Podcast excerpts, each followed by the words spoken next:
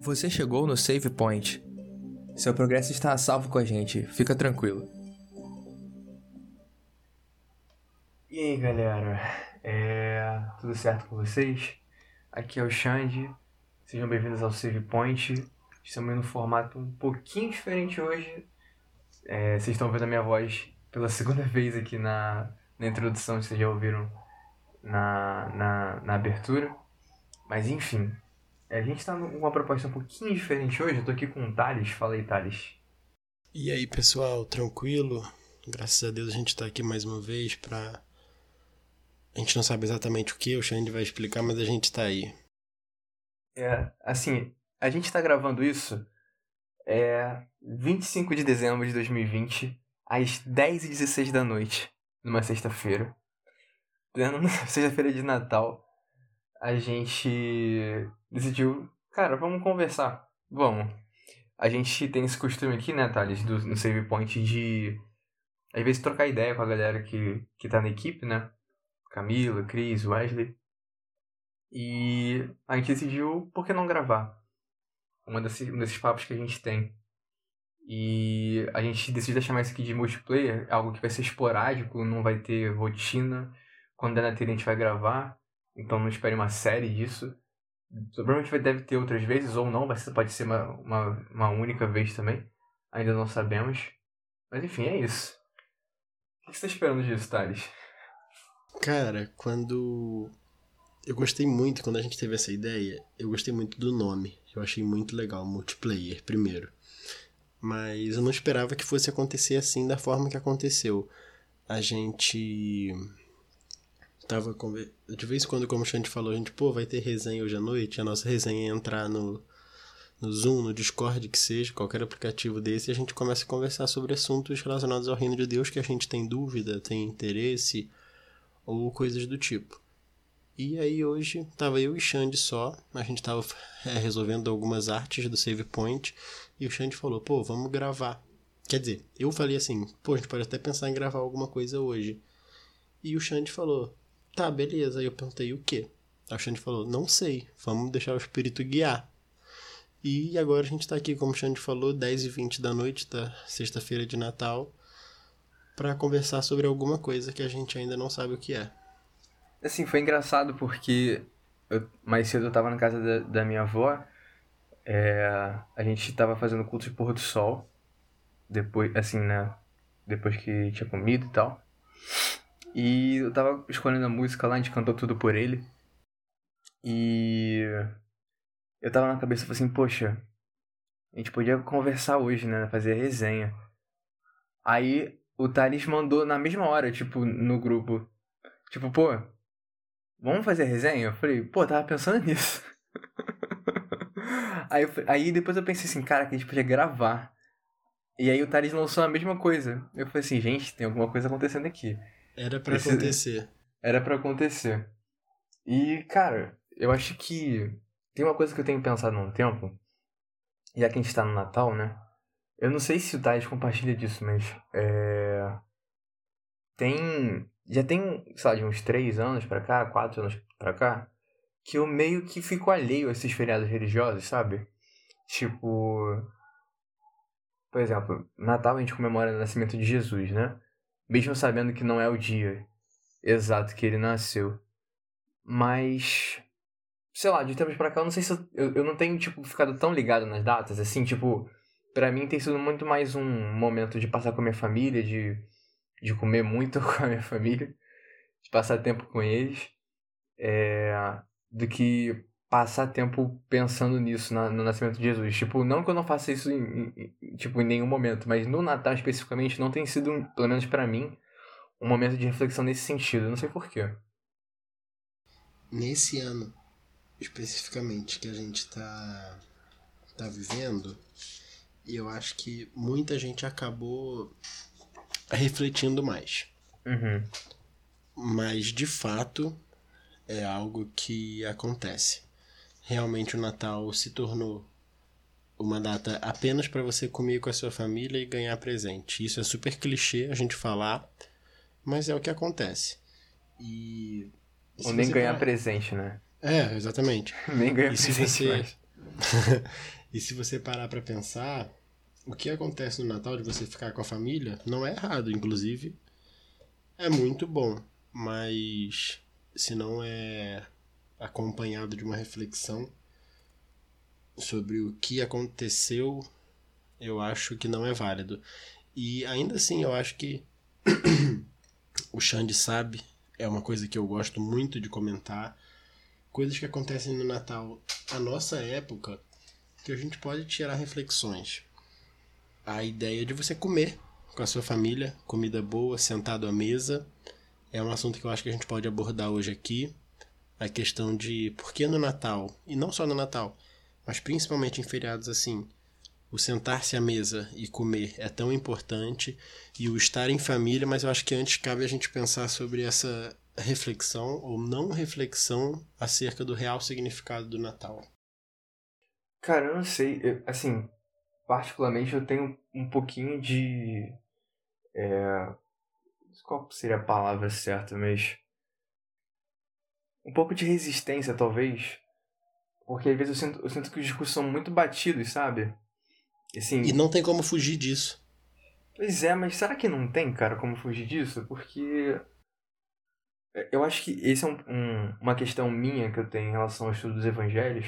Inclusive, comprei aqui o comentário bíblico é, de Mateus a João justamente com esse, com esse objetivo, porque, sei lá, eu já faço ano bíblico há, um, há bastante tempo e faço aquele esquema de um capítulo por dia, né? Então, não tem como fugir, eu, acabo, eu passo mais tempo lendo o Antigo Testamento do que o Novo. Ah, logo o Xande. Gente, é. você tá ouvindo a gente? O Xande é das pessoas que eu conheço mais aficionadas pelo Velho Testamento. E ele tá passando isso para mim, porque eu tô seguindo o mesmo caminho. Cara, mas não, não é tipo na maldade.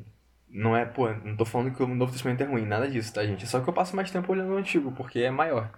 Simplesmente por conta disso. E às vezes, acho que a gente acabou colocando o Novo Testamento numa caixa. Então, a gente só pode fazer as mesmas reflexões e falar das mesmas coisas do Novo Testamento, principalmente dos Evangelhos. E, tipo, a gente não sai muito dessa fórmula, sabe? Eu não sei se isso ajudou a desgastar essa minha relação com as reflexões que saem, ainda mais nessas épocas de Natal e tal, Páscoa, porque são os momentos onde a gente tira para tirar a gente tira para tirar, né? A gente a gente tira para refletir sobre isso, né? A gente para para refletir. E eu não sei se de repente é mais para esse lado, então pode ser mesmo só um desinteresse meu. Mas, sei lá, o que que dá pra gente fazer pra a gente voltar a refletir? Porque a gente que é adventista, a gente se você é adventista, você e de longo, de longo, assim, de, de longa data, você muito provavelmente já ouviu a frase que Ellen White diz que a gente deveria passar pelo menos uma hora do nosso dia refletindo sobre todo o ministério e morte e ressurreição de Cristo aqui na Terra, né? Então, é, é uma parada que é, que é benéfica pra gente, né? De ter esses momentos de reflexão, não só nas datas especiais, mas durante todo o ano. Mas, sei lá, o que, que dá será pra gente fazer pra, pra voltar a isso? Ou, sei lá, refazer isso, né? Sobre o que você estava falando aí de ser muito batido, me veio aqui uma memória que com certeza você, como o Xande já foi líder jovem, já foi de liderança da igreja, ele já passou, e é uma coisa que acontece muito e a gente vê muito na igreja, é como às vezes acaba ficando desgastado e, e comum o Natal, a, a discussão. Isso é só um parênteses, a discussão bota ou não árvore de Natal na igreja. Nossa. É, é um exemplo de que a gente não está realmente entendendo o significado. E aqui eu não estou falando para não botar ou botar. A própria Ellen White fala que se for com o motivo correto, que bote a árvore na igreja. Existem, eu, eu pesquisei isso esse Natal que eu nunca pesquisei e ela fala isso. Mas eu acho legal a gente perceber a gente sempre fala, ah, é o tempo da gente lembrar do nascimento de Jesus e, e que o amor nasce em nossos corações, assim como o amor nasceu em Belém. E eu acho que a gente foge ou não percebe, que é muito comum isso acontecer na nossa vida, detalhes. E eu acho que talvez seja uma coisa legal para a gente tentar fazer aqui, Xande. Perceber detalhes do nascimento de Jesus que a gente não percebe ou percebe e não entende o, a a grandiosidade dessas coisas. Já tô abrindo aqui minha Bíblia, hein? Vai. Top. Eu também vou abrir a minha. O, o, assim, o primeiro, que a gente sempre comenta, e a gente, por mais que fale sobre, eu acho que a gente não entende a fundo, e não tô falando que eu entendo aqui, vou falar para vocês, para vocês entenderem, eu tô aqui com o Xande pra gente entender junto, é a simplicidade do que aconteceu ali naquele momento. Cara, foi talvez o, o evento mais importante de toda a história universal e foi talvez um dos exemplos, um dos acontecimentos mais simples de toda essa história universal. Jesus estava num estábulo. Jesus estava nascendo ali num lugar simples, num lugar que sobrou. Ele não estava em um lugar que ele conseguiu porque ele tinha reservado um lugar bom para ele, ou os pais dele no caso, não. Ele estava num lugar que sobrou, com animais em volta dele, quem foi visitar ele foram pastores, depois foram os reis magos de outra civilização.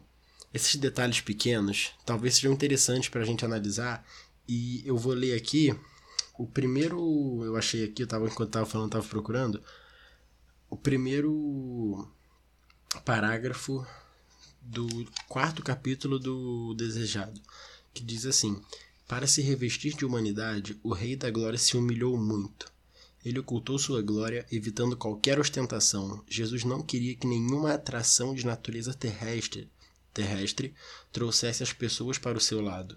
Unicamente a beleza da verdade celestial devia atrair os que o seguissem. Ele queria que eles o aceitassem por aquilo que a palavra de Deus dizia sobre ele. E é isso, cara, assim, Jesus. Não seria muito fácil a gente seguir Jesus se Jesus nascesse num templo, num berço de ouro, tendo muito dinheiro e dando dinheiro para as pessoas e ajudando as pessoas com dinheiro, com bens, com facilidades.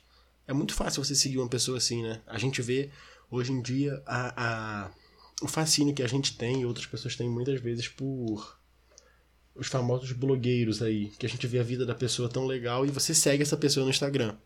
Por que, que você segue essa pessoa no Instagram? Você não segue o tiozinho da esquina que tem uma vida super comum, né?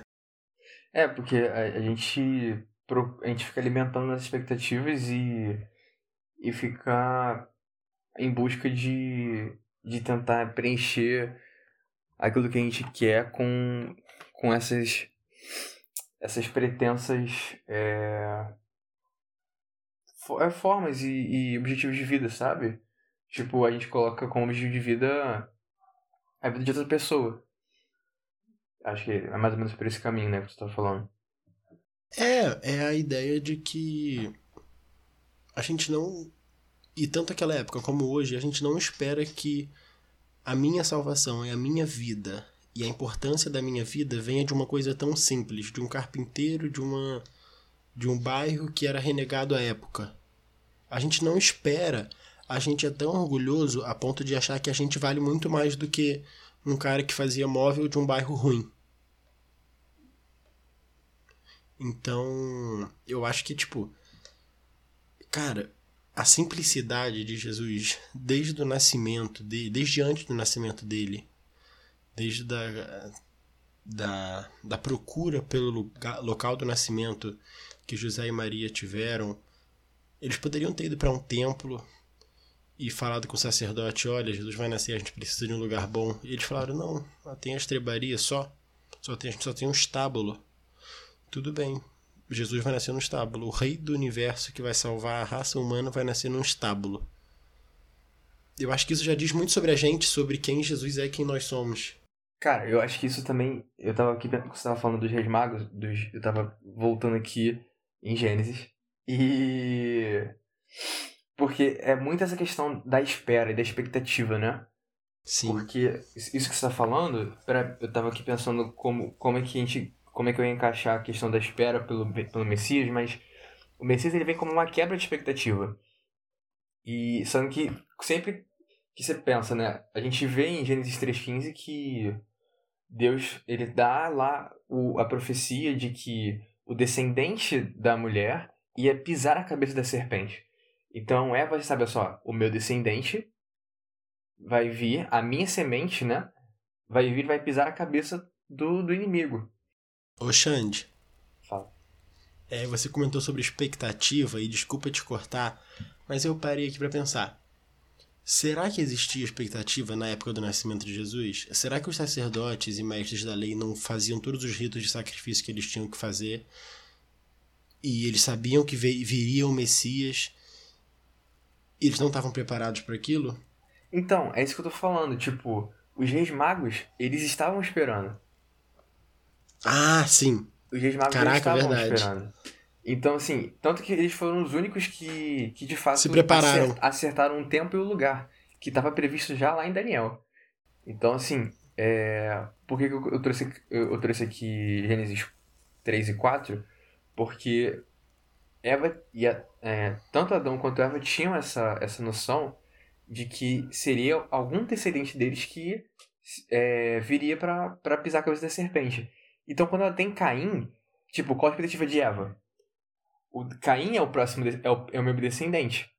E aí, ela, tanto que no 4.1, ela fala que ela chama ele de Caim porque ele adqui, ela adquiriu um varão com o auxílio do Senhor. Então, assim, na cabeça de Eva, Caim é o Messias. Então, assim, Caim, ele, ele, ele cresce, talvez até com esse complexo aí de Messias, né? Tanto que ele tenta fazer as coisas do jeito dele e tal, na hora do sacrifício. Será que Eva falava para ele? É, tipo, pô, você vai ser o escolhido e tal. É, exatamente. Mas o, o ponto é que é, é, desde de Eva, a gente tem essa expectativa. Desde Adão, a gente tem essa expectativa assim, caraca, quem vai ser o descendente? E aí, eles esperam que, seja, que fosse Caim. Caim, ao invés de ser o cara que liberta a humanidade, é o cara que comete o primeiro homicídio. E aí vai se esfriando essa espera. Exato, tipo, a esfera, a, a esfera, a espera que vem desde muito forte ali com os primeiros pais, ela continua, obviamente, né? Tanto que e ela só não esfria completamente porque Deus continua atuando ali com a promessa. Ele chega com ele chega para Abraão, ele chega para Abraão, ele chega para Isaac, chega para Jacó, chega para Davi, e ele continua renovando a promessa para poder manter firme a esperança de que o Messias viria um dia. E sabe que foi isso que você falou. Quando chega realmente na hora do Messias nascer, Ninguém tava esperando de verdade. ninguém mais estava esperando. E quem estava esperando, esperava algo completamente diferente. Né? A única, a única- os únicos que conseguiram realmente entender foram aqueles que se dedicaram ao estudo da palavra e realmente entenderam o que era para ser entendido.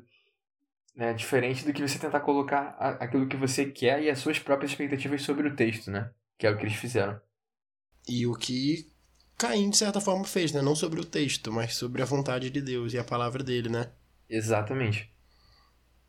É, outra coisa. Assim, eu ia comentar sobre aproximadamente isso que você falou dos reis magos. Eu, eu não tenho essa informação, Xande, você sabe de onde exatamente os reis magos eram? Se de onde eles eram ainda era Império Romano? Essa é uma boa pergunta. Porque eu acho que seria interessante a gente ter esse entendimento de que uma pessoa de fora da, da área deles teve, teve o cuidado de pesquisar sobre a vinda do Messias e os próprios judeus, por mais que fizessem ali os rituais todos os dias de sacrifício e tudo, acabaram não fazendo muito isso, né?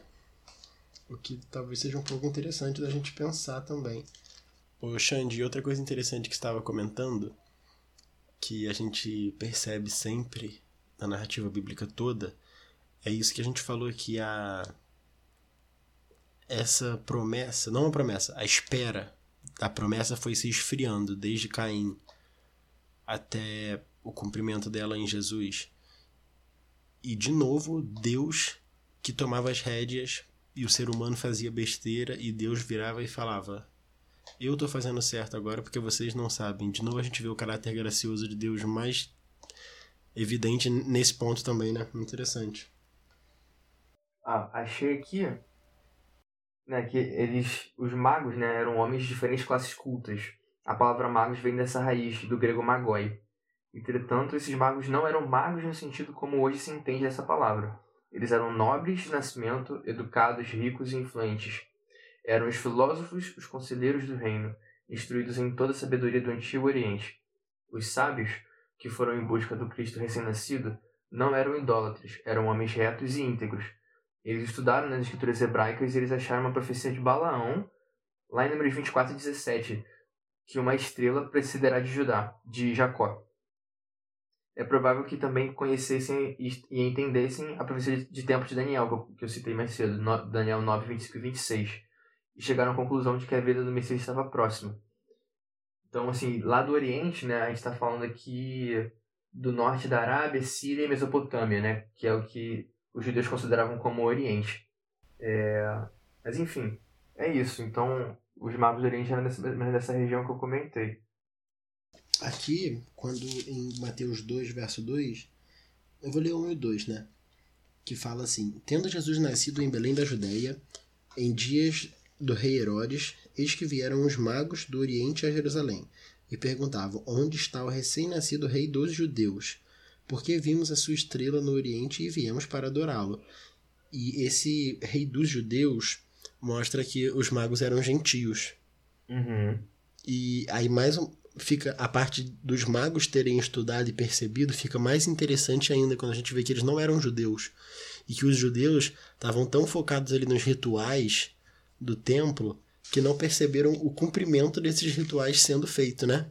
Sim, isso aqui é quase um, um easter egg, um spoiler do que acontece lá em Atos, né? Você vê, tipo, por exemplo, se eu não me engano, foi. Não sei se foi Tiago que, que conversou com o etíope, né? Que estava tentando estudar a Bíblia e não estava entendendo. E aqui a gente vê que já, já tinham gentios que estavam. Gentios, no caso, não judeus, que estavam estudando, né? A, a palavra e conseguiram. e estavam com a esperança viva. E eles não só, tipo, ah, beleza, entendemos isso. Eles não só entenderam como eles foram encontrar para prestar E eles entenderam a importância daquilo né? Porque a gente vê os presentes que eles levaram. Sim. E a gente vê que a importância desses presentes eram presentes dos mais valiosos à época. E, e, a gente vê o cuidado de Deus, que a gente sabe que a família de Jesus não era, era uma família pobre. Uhum. Então, esses presentes com certeza serviram para o sustento financeiro da família, né? Quando eles foram para o Egito depois. Muito interessante. Sim. Cara, acho que esse, esse ponto que tu comentou, acho que é o um dos pontos chaves para a gente talvez entender a nossa relação com o Natal e outras outras datas hoje, né? Porque a gente olha aqui para o texto, né? E a gente, o, o, o pessoal da época estava tão envolto nas tradições e na rotina que eles deixaram a promessa de lado. É, Talvez, eu não sei se, se tu concorda com isso, mas. Ou se você ouvinte também concorda, mas. É. Às vezes não parece que. Parece não, né? Pelo menos assim, falando por mim, Alexandre. É, eu me perco na minha rotina, assim, ó. No estalar de dedos. Eu. Eu consigo me ficar muito envolto na minha rotina, questão de trabalho, é, faculdade e tal. E, cara, Quantas vezes, tipo, eu paro pra pensar assim, caramba, mano, quanto tempo que eu não paro pra refletir, por exemplo, no nascimento de Jesus, ou na ideia, de, ou na, na, na, na promessa que ele vai voltar, ou na morte, na ressurreição dele. Tipo assim, são. Quando eu paro pra pensar que eu tô tão envolto nas minhas coisas que eu não paro para refletir, não paro para estudar essas coisas. Assim, eu, o estudo que eu tenho da Bíblia, que eu faço todo dia de manhã, às vezes é, é mais uma leitura quase que leitura dinâmica, ele tem que ficar me forçando, às vezes eu tenho que ler o mesmo parágrafo várias vezes. Porque.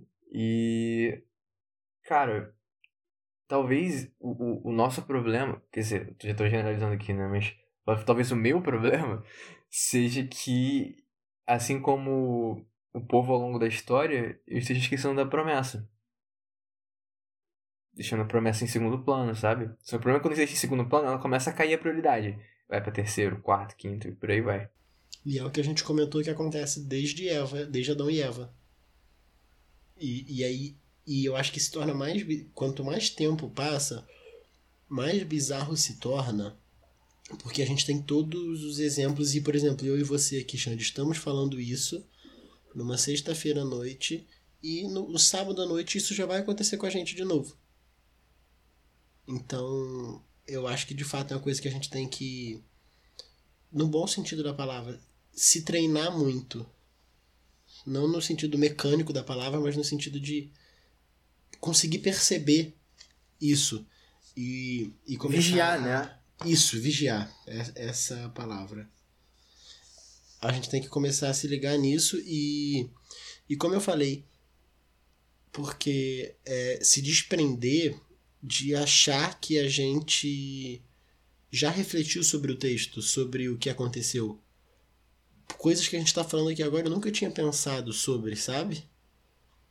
Então, achar que, tipo, pô, eu já li o texto de, do nascimento de Jesus desde muito tempo. Eu já sei sobre isso.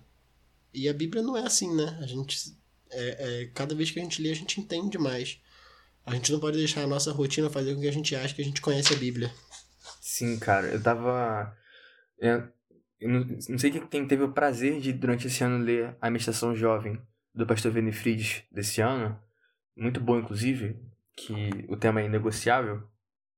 E durante todas, todas, todas as semanas desse ano, ele tratou um tema e destrinchou o tema em cada dia da semana, né?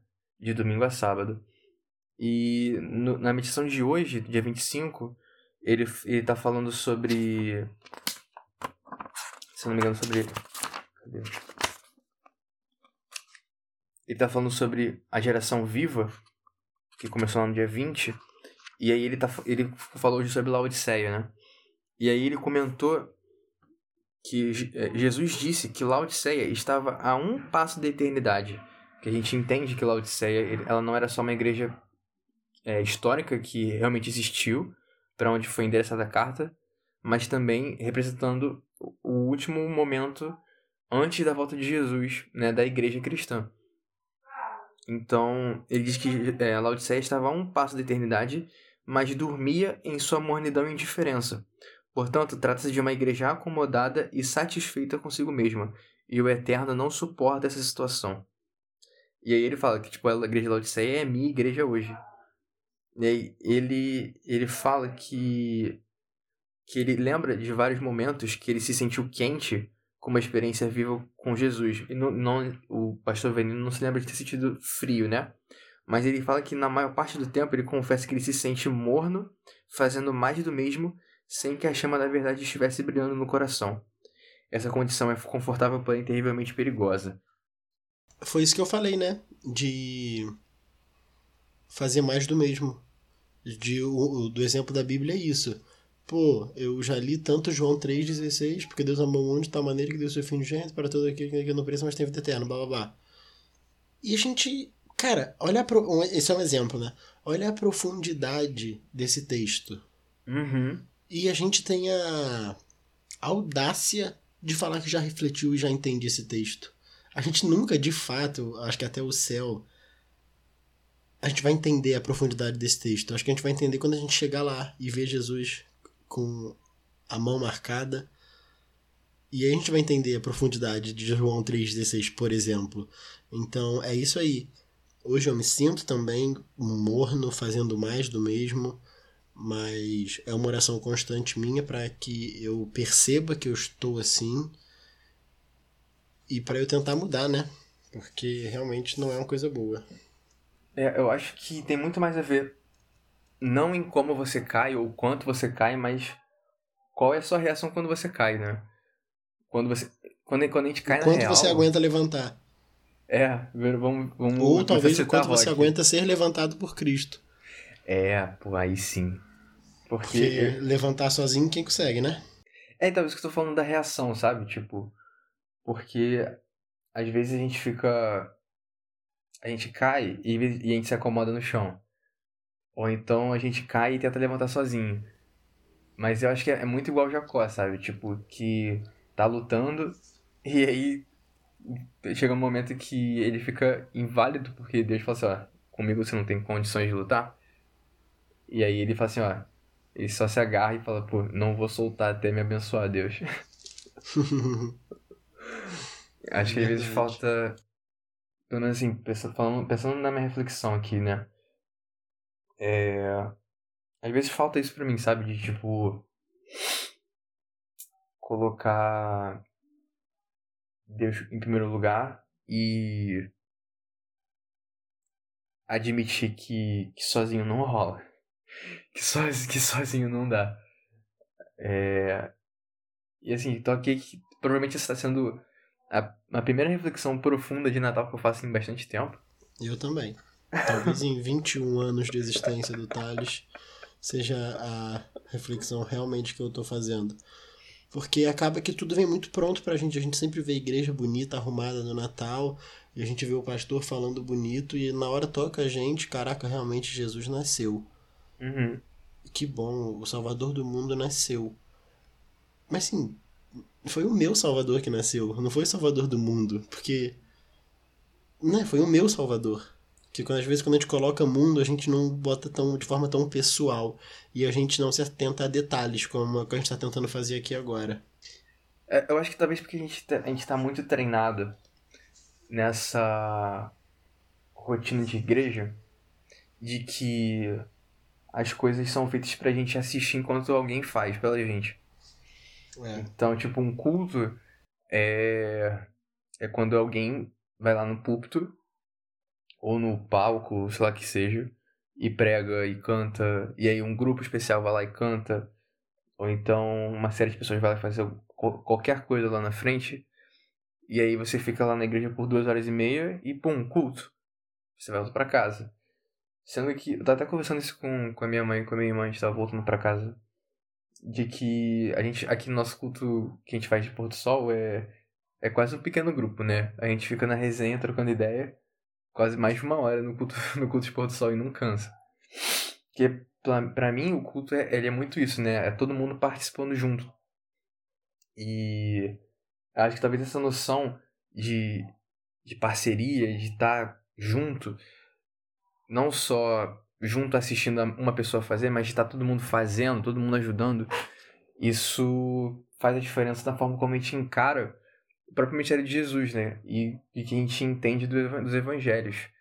Quando a gente entende que a missão dele de vir para a Terra é a mesma missão que a nossa, porque pensa bem, é...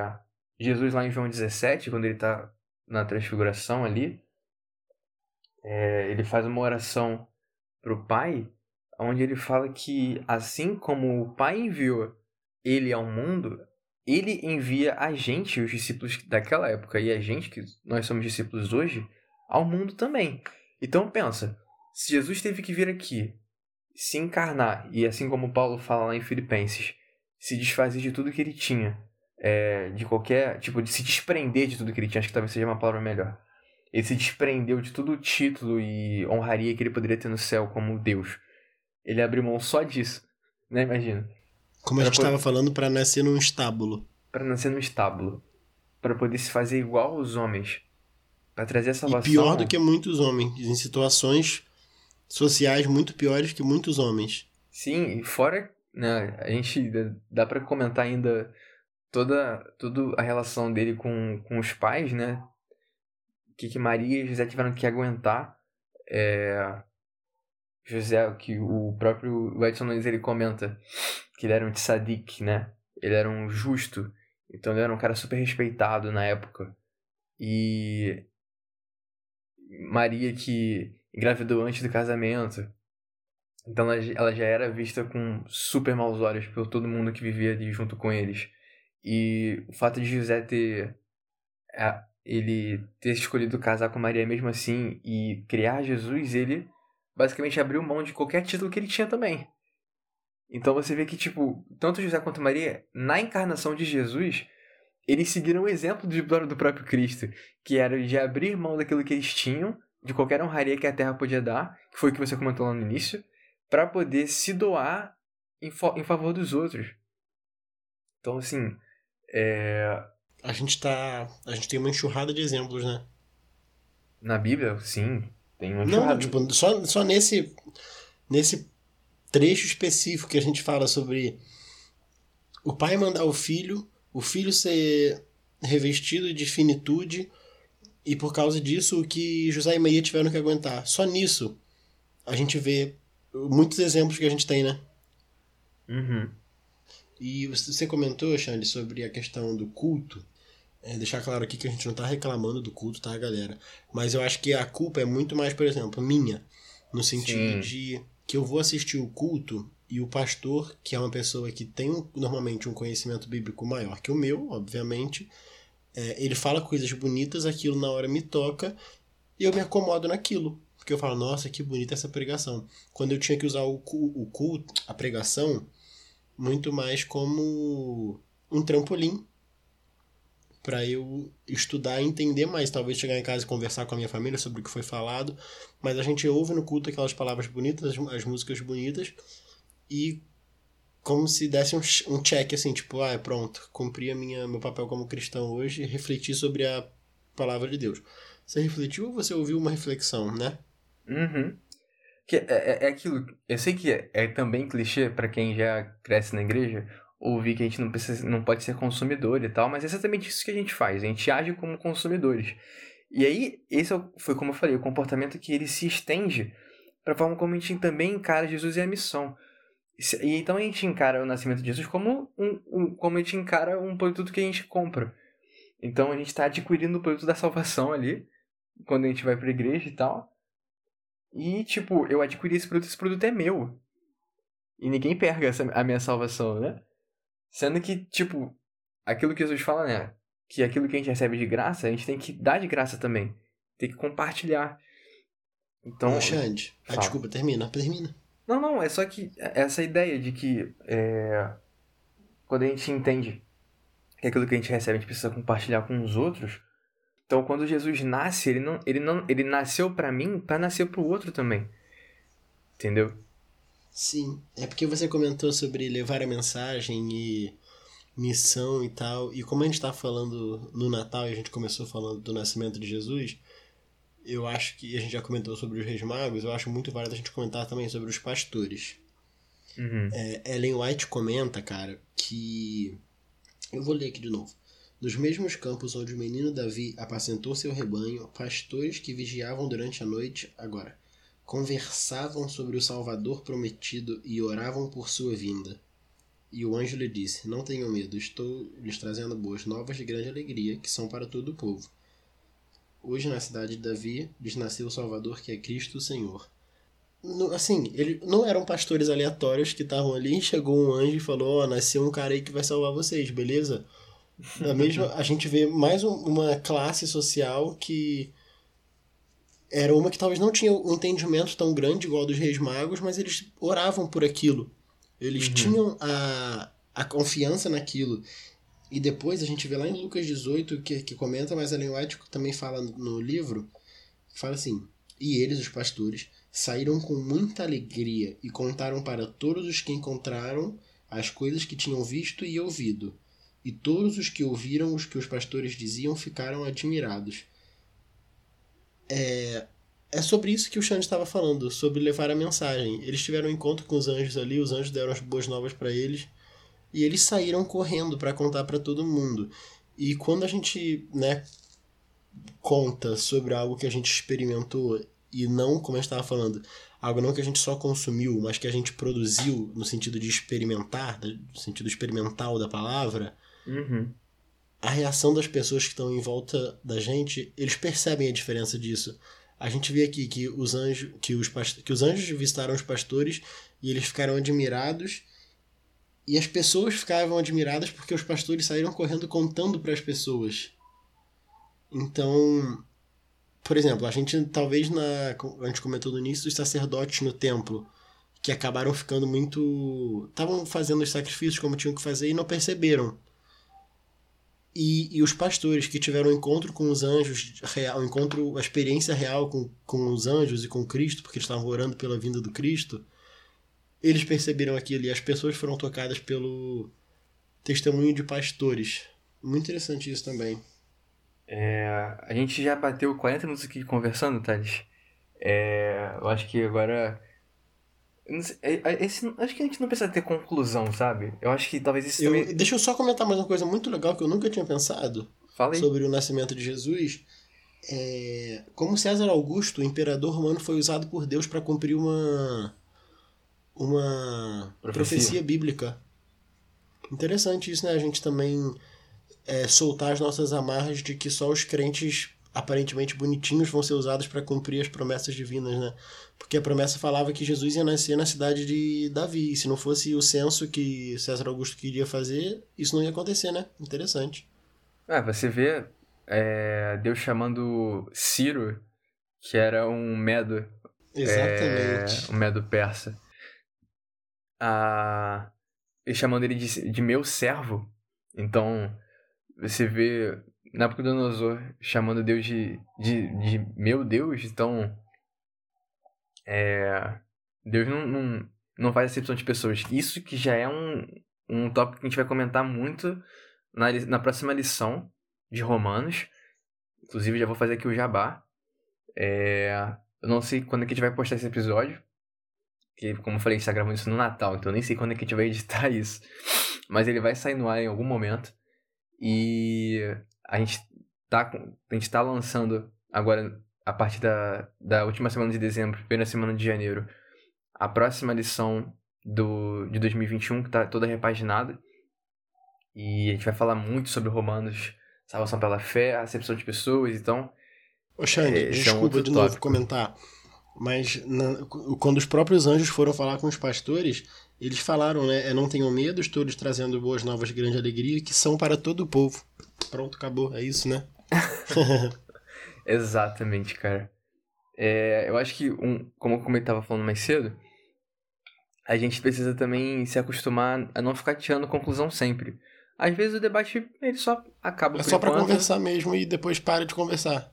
É, assim como sei lá, você conversa com seus amigos, nem, você nunca tem uma, uma. Nem sempre tem uma conclusão do assunto que vocês estão falando. É só vocês estão batendo papo. Então, não espere que a gente sempre tenha uma conclusão aqui sobre as coisas. A gente está só trocando ideia. é. A gente muitas vezes não vai ter uma.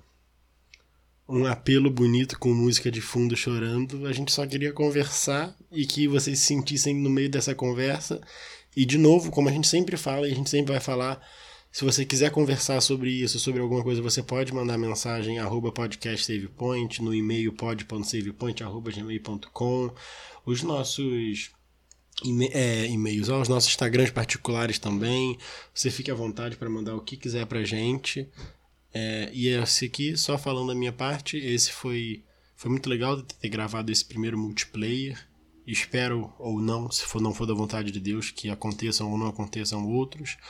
Mas gostei muito, Xande. Também curti bastante, Thales. E obrigado a você que acompanha a gente até aqui. É...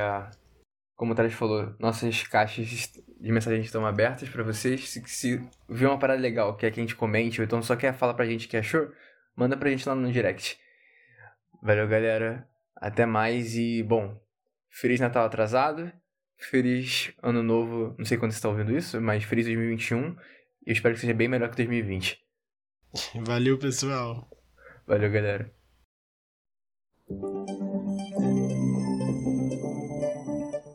Você ouviu o Save Point. Obrigado pela companhia e nos vemos na próxima fase. Até lá!